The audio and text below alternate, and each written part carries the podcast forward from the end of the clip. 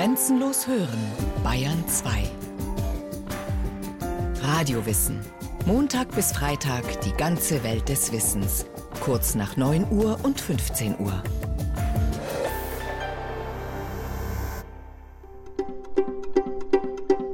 Aus biologischer Perspektive muss man feststellen, dass das Tastsinnessystem eigentlich allen Lebewesen eigen ist. Also es gibt kein Lebewesen auf dieser Erde, was nicht über ein irgendwie geartetes Tastsinnessystem verfügen würde. Das ist sozusagen eine, eine existenzielle Begleiterscheinung von Biologie schlechthin, ohne Tastsensibilität, die sowohl nach außen gerichtet ist, als auch auf den eigenen Körper natürlich, kann Leben gar nicht funktionieren. Der Psychologe Professor Martin Grunwald, Leiter des Haptik-Forschungslabors an der Universität Leipzig, ist führend auf dem Gebiet der Tastsinnforschung. Er widmet sich also demjenigen der fünf Sinne, der am meisten unterschätzt wird. Im Alltag fällt er oft gar nicht auf, außer man tastet vielleicht mal im Dunkeln nach der Nachttischlampe. Dennoch, egal was man in dieser Welt tut, der Tastsinn ist immer beteiligt. Für die menschliche Selbsterkenntnis und Bewusstseinsbildung ist er von entscheidender Bedeutung. Ohne ihn gäbe es keine räumliche Orientierung, die die Grundlage für alle Facetten des Verhältnisses zur Welt ist. Eine der zentralen Leistungen des Tastsinnesystems ist es eben, dass wir uns als Organismus, als dreidimensionale räumliche Struktur überhaupt empfinden und wahrnehmen können und dass wir sozusagen jederzeit, jede Millisekunde unserer Existenz sind wir uns eigentlich unserer räumlichen Struktur bewusst und werden uns auch dessen gewahr. Und das ist ausschließlich eine Leistung des Tastsinnesystems. Da können die anderen Sinnesysteme nur ja, fakultative Beiträge dazu leisten. Auf Sehen und Hören, Schmecken und Riechen könnte man in existenzieller Hinsicht notfalls verzichten – auf den Tastsinn dagegen nicht, denn ihn braucht der Mensch von Anfang an, um sich zu entwickeln. Der Tastsinn entsteht sehr früh, früher als alle anderen Sinne, bereits in der siebten, achten Schwangerschaftswoche. Das Ungeborene braucht ihn, um die Gebärmutter als Raum und die eigenen Körpergrenzen zu erfahren. Selbst Menschen, die von Geburt an blind sind, haben die Voraussetzungen, ein realistisches Raumempfinden aufzubauen. Der Tastsinn ist also der einzige Sinn, der uns in unmittelbaren Kontakt zur physikalischen Umwelt bringt und der uns mit Sicherheit sagen kann, dass es eine von uns unabhängige Umwelt gibt. Mit der Eigenbewegung sind wir also auch in der Lage, verschiedene Materialeigenschaften im Laufe unseres Lebens kennenzulernen und entsprechende Unterscheidungen auch vornehmen zu können. Die Funktionsweise des Tastsinns ist sehr komplex. Er hat eine passive und eine aktive Seite. Die Welt berührt uns und wir berühren die Welt. Der erste Aspekt, die passiven, taktilen Reize, sind einfacher zu erforschen. Der zweite, das aktive Zugreifen, ist komplexer. Muskeln, Haut, Gehirn wirken hier zusammen. Denn der Tastsinn ist immer mit Motorik verbunden. Menschen müssen sich durch die Welt bewegen, um unterschiedliche Oberflächenstrukturen kennenzulernen, glatt, rau, seidig, stachelig und so weiter. Die Frage, warum bestimmte Oberflächeneigenschaften, zum Beispiel also zu bestimmten Wahrnehmungsqualitäten führen, ja, die wir mehr oder weniger gut sprachlich auch abbilden können. Das ist immer noch ein großes Geheimnis innerhalb der Wahrnehmungspsychologie. Wir wissen, dass diese Prozesse stattfinden, aber wie die Einzelkomponenten dieses Prozesses gestaltet sind, welche neurophysiologischen Prozesse hier eine Rolle spielen, das liegt in der Regel eher im Verborgenen. Wir verstehen gerade mal, wie unser Gehirn passive, also sozusagen taktile Reize verarbeitet, in welchen Hirnregionen das wahrscheinlich stattfindet. Aber komplexe Tastprozesse zu verstehen, da sind wir alle erst am Anfang. Die Haut, die den Körper schützt und hält, gegen die Außenwelt abgrenzt und gleichzeitig mit ihr verbindet, ist mit eineinhalb bis zwei Quadratmetern das größte Organ des Körpers. In ihr sitzen viele Millionen Rezeptoren, winzige Messwerkzeuge, die jeden Reiz, der aus der Umwelt auf die Körperoberfläche einwirkt, registrieren und messen. Die Fingerkuppen, die Fingerspitzen sind sehr sensibel, aber auch der Mund, Zungen- und Lippenbereich verfügt über eine sehr hohe Tastsinnessensibilität, wohingegen zum Beispiel die Rückenpartie nicht so hochauflösende Reizverarbeitung generiert als die anderen Bereiche. Also die Verteilungsdichte von tastsensiblen Rezeptoren ist in den verschiedenen Körperregionen auch unterschiedlich und deswegen sind wir also auch in bestimmten Körperregionen höher sensitiv für taktile und haptische Reize als in anderen Gebieten. Es gibt sehr viele unterschiedliche Arten von Rezeptoren. Manche arbeiten auch mit den Sehnen- und Gelenkrezeptoren in den Muskeln zusammen. Berühren wir mit unserem Fuß eine Treppenstufe, registrieren auch die Dehnungsrezeptoren in den Muskeln sofort, dass sich der Spannungszustand der Muskeln ändert. Der Körper weiß nun von allein, was er tun muss, um diese Treppe zu erklimmen. Mitdenken muss man dabei nicht. Vibrationsrezeptoren in der Haut fühlen das Vibrieren des Smartphones in der Hosentasche ebenso wie die weiter entfernten Vibrationen der Erdoberfläche bei einem Erdbeben oder die eines Autos mit einem geplatzten Reifen. Einen großen Teil ihrer Sensitivität hat die Haut übrigens auch den Haaren zu verdanken, vor allem denen, die man kaum sieht. Auf unserer Hautoberfläche befinden sich ja circa 5 Millionen feine, kleine und auch größere Haare. Auf dem Kopf sind relativ wenige im Verhältnis zur gesamten Körperoberfläche. Circa 80 Prozent unserer Haut ist sozusagen mit feinen Härchen versehen. Und wenn man sich die anatomische Struktur der Haarfollikel anschaut, also das sind die Hautgebiete, in denen das Haar gebildet wird, dann stellt man fest, dass dieser Haarfollikel also mit äh, sehr, sehr, sehr vielen unterschiedlichen tastsensiblen Rezeptoren ausgestattet ist. Haare funktionieren wie Antennen, die Informationen empfangen.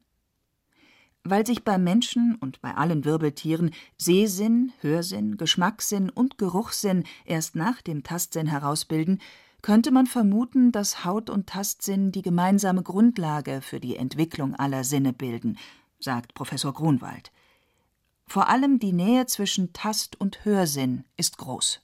Das Innenohr ist letztendlich eine sehr komplexe und sehr komplizierte Anordnung von Haarrezeptoren. Insofern gibt es da also sehr enge Bezüge zum Tastsinnessystem. Also Schallwellen und in gewisser Weise sind das einfach auch nur Vibrationen, die durchaus bei tauben Menschen auch durch die Körperhaut registriert werden können. Und weil in der menschlichen Haut entsprechende Rezeptoren sind, die schnell wechselnde Reize analysieren können und weiterleiten können. Daraus ergeben sich noch viel weitreichendere Zusammenhänge. Menschen entwickeln auf der Grundlage ihres Sinnessystems auch Emotionen und Bewusstsein. Neugeborene müssen gehalten und genährt werden, sonst sterben sie. Durch diese Ebene werden natürlich auch Emotionen transportiert. Also warme Körperreize, das erfahren wir, wenn alles gut läuft, in unserem Werdungsprozess, sind immer auch mit positiven Emotionen verbunden. Ja? Das gehalten werden, das ernährt werden durch Eltern oder andere Sozialpartner. Das führt zu einer engen Kopplung zwischen zum Beispiel Warmreizen und Emotionen der positiven Natur. Schläge, Gewalt, Vernachlässigung können dagegen Schäden im Gehirn verursachen, die möglicherweise nicht mehr zu heilen sind. Rein physiologisch betrachtet sind Gewalterfahrungen Reize, die ein Organismus nicht als angenehm erfahren und im Übermaß auch nicht verkraften kann. Erleben Kinder zu wenig Berührung, also zu wenig sensorische und emotionale Wärme, fällt es ihnen auch wesentlich schwerer, mitfühlende Wesen zu werden.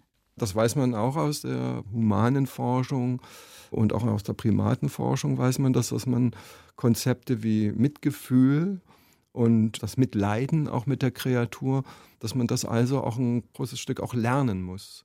Man muss es vorgelebt bekommen, man muss angeleitet werden, auch bei der Entwicklung seiner emotionalen Reaktionsfähigkeit und in inadäquaten sozialen Kontexten, in denen kein Mitgefühl vorgelebt wird, dann entwickeln sich auch entsprechende Emotionsprozesse bei Kindern und Jugendlichen nicht.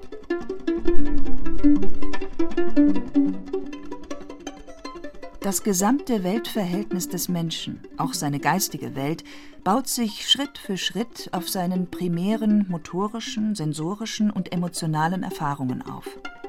Sie liegen auch den abstraktesten Formen geistiger Tätigkeit zugrunde, sagt der Kinderneurologe Professor Florian Heinen vom Haunerschen Kinderspital in München.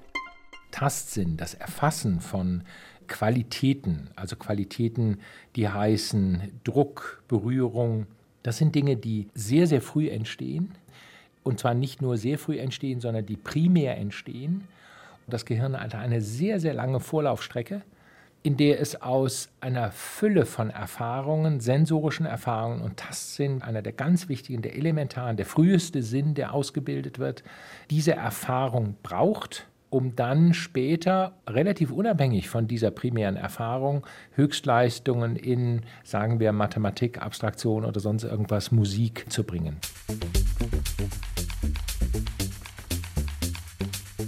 Die Sprache mit ihren vielen bildhaften, metaphorischen Ausdrücken weist darauf hin, wie körperlich die Grundlagen unseres Geistes eigentlich sind. So fassen wir beispielsweise nach einem Bleistift, wir erfassen aber auch einen mathematischen Zusammenhang. Wir fühlen den Druck zu enger Schuhe, wir fühlen den Druck unserer Sorgen und fragen uns, wo der Schuh drückt. Wir suchen nach dem Sinn des Lebens und sollten unsere Sinne dabei nicht ausblenden. Der Übergang vom biologisch-körperlichen zum emotionalen, seelischen, geistigen, sozialen ist fließend und ziemlich geheimnisvoll. Das ist das Faszinierende, was schwerfällt in Sprache äh, richtig rüberzubringen, wie sofort etwas scheinbar nur sozusagen neurophysiologisch sensorisches, wie sofort das eine ganz andere Dimension hat. Emotionale Qualität, soziale Qualität, Kontaktqualität und, und, und. Da steckt sofort noch was ganz anderes drin. Und wir sind uns alle sicher, dass wenn wir sowas nur reduktionistisch betrachten, also nach dem Motto, es gibt Drucksensoren in der Haut und die nehmen das auf und dann geht es das Rückenmark hoch und dann wird es ein paar Mal umgeschaltet und dann landet es da oder da. Das ist nicht nur nicht die halbe Wahrheit, sondern das erreicht überhaupt nicht das Wesen, um was es da eigentlich geht. Werdende Mütter erleben, dass ihr ungeborenes Kind sich Kopf über Kopf unterbewegt und mit den Beinen gegen die Bauchdecke stemmt. Die Erfahrung von Räumlichkeit erweitert sich und wird vieldimensionaler, wenn das Kind zur Welt kommt. Professor Heinen erzählt, wie Kinderärztinnen und Kinderärzte das im Umgang mit Neugeborenen erleben. Bei der Untersuchung der Kinder halten sie sie in ihren Händen. Diesem Neugeborenen, Frühgeborenen ist es erlaubt, gegen sozusagen den Bauch der Untersucherin zu stemmen. Dafür gibt es medizinisch überhaupt kein Wort was das ist, das Stemmen. Das ist aber eine ganz wichtige Funktion, um Raum, aber eben nicht nur Raum im baulichen Sinne oder im dreidimensionalen Sinne, sondern auch Raum im sozialen Interaktionssinne zu erfahren. Und wenn wir Eltern sehen, ja auch Eltern, wie sie mit ihren Frühgeborenen, Neugeborenen intuitiv umgehen, ohne dass wir ihnen da schon irgendwas zu sagen, dann sind das alles Elemente, die dann, wenn diese Beziehung funktioniert, eine ganz wichtige Rolle spielen. Und da kann man schon sagen, je mehr an Berührung, Interaktion, Flexibilität da drin ist, desto qualitativer ist auch die Beziehung. Und wenn da ein Störfaktor ist, zum Beispiel die zu große Angst der Eltern davor, dass das Wesen noch zu klein und zu empfindsam sei und das zur Angst führt, dann geht ganz schnell Qualität verloren und eben nicht nur Qualität im Sinne von Berührung, sondern auch Qualität im Sinne von Beziehung. Da ist ganz schnell die soziale Dimension erreicht. Wir brauchen dieses dreidimensionale Grundgerüst, auf dem dann kulturell, sozial unendlich viel später passiert. Das dürfen wir aber am Anfang nicht verpassen. Auch die Hand spielt eine wichtige Rolle. Lange bevor das Kleinkind lernt, die Dinge sprachlich zu bezeichnen, weist es mit dem Zeigefinger auf Dinge, die es interessieren. Die Handmotorik hat eine ganz besonders unmittelbare Beziehung zum Gehirn. Sie braucht den Umweg über das Rückenmark nicht. Deshalb ist Hand etwas, was eben bezogen auf Gestik, bezogen auf wie kräftig ist ein Händedruck, bezogen auf was zeigt jemand mit der Hand, bezogen auf wie setzt er die Hand ein, um seinem Gegenüber zu begegnen, auch so etwas Individuelles ist. Da haben wir den, der sehr gestenreich Dinge erzählt. Wir haben den, der die Hand fast nicht braucht. Wir haben Gesten, wie Sie sie bei unserer Kanzlerin sehen, die dann auf einmal prototypisch sind. Das hat schon sehr, sehr viel, was dann ganz schnell auch etwas von der Person, der Individualität, deren Motorik abbildet. Und die symbiotische Beziehung der Menschen zu ihrem Smartphone? Mit dem Zeigefinger den Touchscreen, eine App nach der anderen zu berühren, diesen oder jenen Inhalt aufploppen zu lassen, das stiftet eine engere Beziehung zwischen Mensch und Gerät, als wenn da noch eine Tastatur oder eine Maus dazwischen wäre. Der Firma Apple ist bei der Entwicklung der Touchscreens um das Jahr 2000 herum eine bemerkenswerte Innovation gelungen. Die haben irgendwann entschieden, wenn etwas attraktiv sein soll, dann müsste es eigentlich etwas sein, was diese Motorik des Zeigefingers und den Tastsinn des Zeigefingers aufnimmt und damit zurechtkommt. Die haben verstanden, dass diese enge Beziehung Gehirn-Hand ein unglaubliches Potenzial von wie gehe ich mit mir, wie gehe ich mit meinem Wissen, wie gehe ich mit Umwelt um und wie macht es mir dann Spaß. Eigentlich richtig gut sind Dinge dann, wenn sie intuitiv gerne genutzt werden. Menschen berühren sich ständig selbst, streichen sich durch die Haare, stützen das Kinn auf, verschränken die Arme, legen die Hände ineinander. Wenn der umgebende Raum verwirrend wirkt, und sei es der geistige oder soziale Raum, in dem man sich gerade bewegt, so steigt das Bedürfnis nach Selbstberührung. Bei schwierigen Denkaufgaben fasst man sich an die Stirn oder rauft sich die Haare oder wippt mit dem Fuß. Das beruhigt emotional und steigert die Denkleistung tatsächlich. Die räumliche Beziehung zur Welt startet mit der räumlichen Beziehung zu sich selber.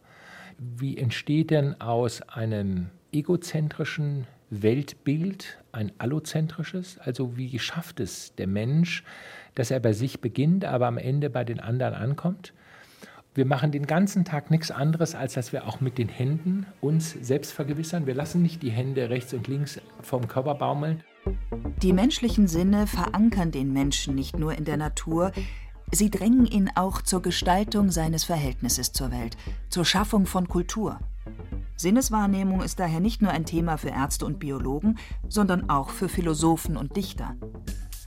In der klassischen Hierarchie der fünf Sinne, die auf Aristoteles zurückgeht, steht das Sehen an erster Stelle – und der Tastsinn an der letzten, weil er eng mit der dunklen Materie und mit Körperlichkeit verbunden ist, während man sehend am Licht der Welt und am Licht der Weisheit und des Wissens teilhaben kann.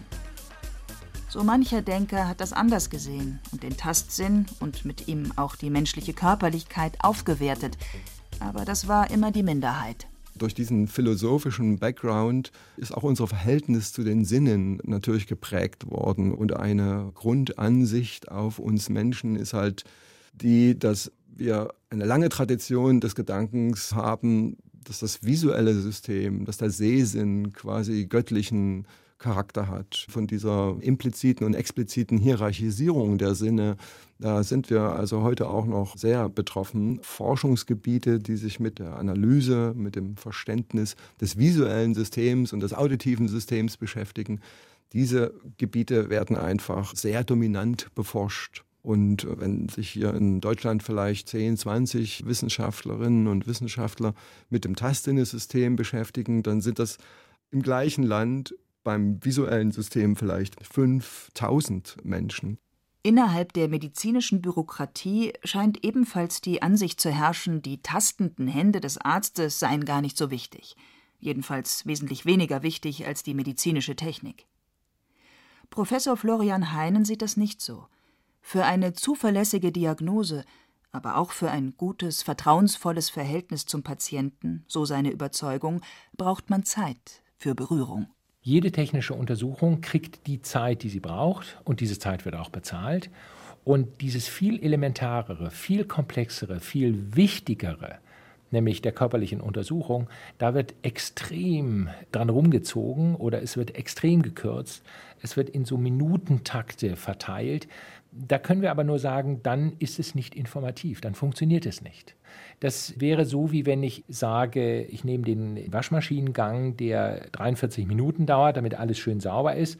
und jetzt mache ich nach zwei Minuten die Waschmaschine wieder auf und hole die Wasche raus und wundere mich dann auf der Leine, dass die nicht sauber geworden ist. Aber wenn es nicht um Bagatellen geht, dann ist man in diesem Zeitkorridor von wenigen Minuten nicht erfolgreich mit einer Untersuchung.